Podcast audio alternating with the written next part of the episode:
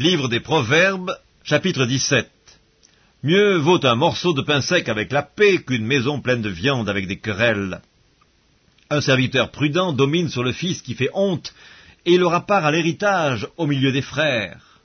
Le creuset est pour l'argent et le fourneau pour l'or, mais celui qui éprouve les cœurs, c'est l'Éternel.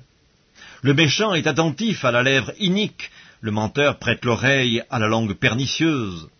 Celui qui se moque du pauvre outrage celui qui l'a fait.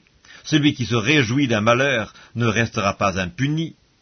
Les enfants des enfants sont la couronne des vieillards et les pères sont la gloire de leurs enfants. Les paroles distinguées ne conviennent pas à un insensé, combien moins à un noble les paroles mensongères. Les présents sont une pierre précieuse aux yeux de qui en reçoit. De quelque côté qu'ils se tournent, ils ont du succès. Celui qui couvre une faute cherche l'amour, et celui qui la rappelle dans ses discours divise les amis. Une réprimande fait plus d'impression sur l'homme intelligent que cent coups sur l'insensé. Le méchant ne cherche que révolte, mais un messager cruel sera envoyé contre lui. Rencontre une ours privée de ses petits plutôt qu'un insensé pendant sa folie. De celui qui rend le mal pour le bien, le mal ne quittera point la maison. Commencer une querelle, c'est ouvrir une digue. Avant que la dispute s'anime, retire-toi. Celui qui absout le coupable et celui qui condamne le juste sont tous deux en abomination à l'Éternel.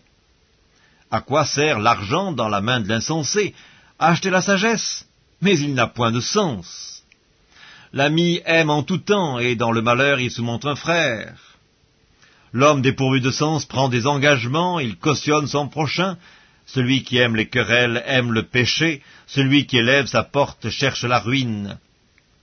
Un cœur faux ne trouve pas le bonheur, et celui dont la langue est perverse tombe dans le malheur. Celui qui donne naissance à un insensé aura du chagrin, le père d'un fou ne peut pas se réjouir. Un cœur joyeux est un bon remède, mais un esprit abattu dessèche les eaux. Le méchant accepte en secret des présents pour pervertir les voies de la justice.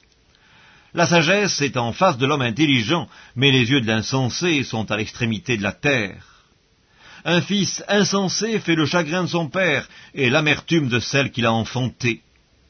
Il n'est pas bon de condamner le juste à une amende, ni de frapper les nobles à cause de leur droiture. Celui qui retient ses paroles connaît la science, et celui qui a l'esprit calme est un homme intelligent. L'insensé même, quand il se tait, passe pour sage.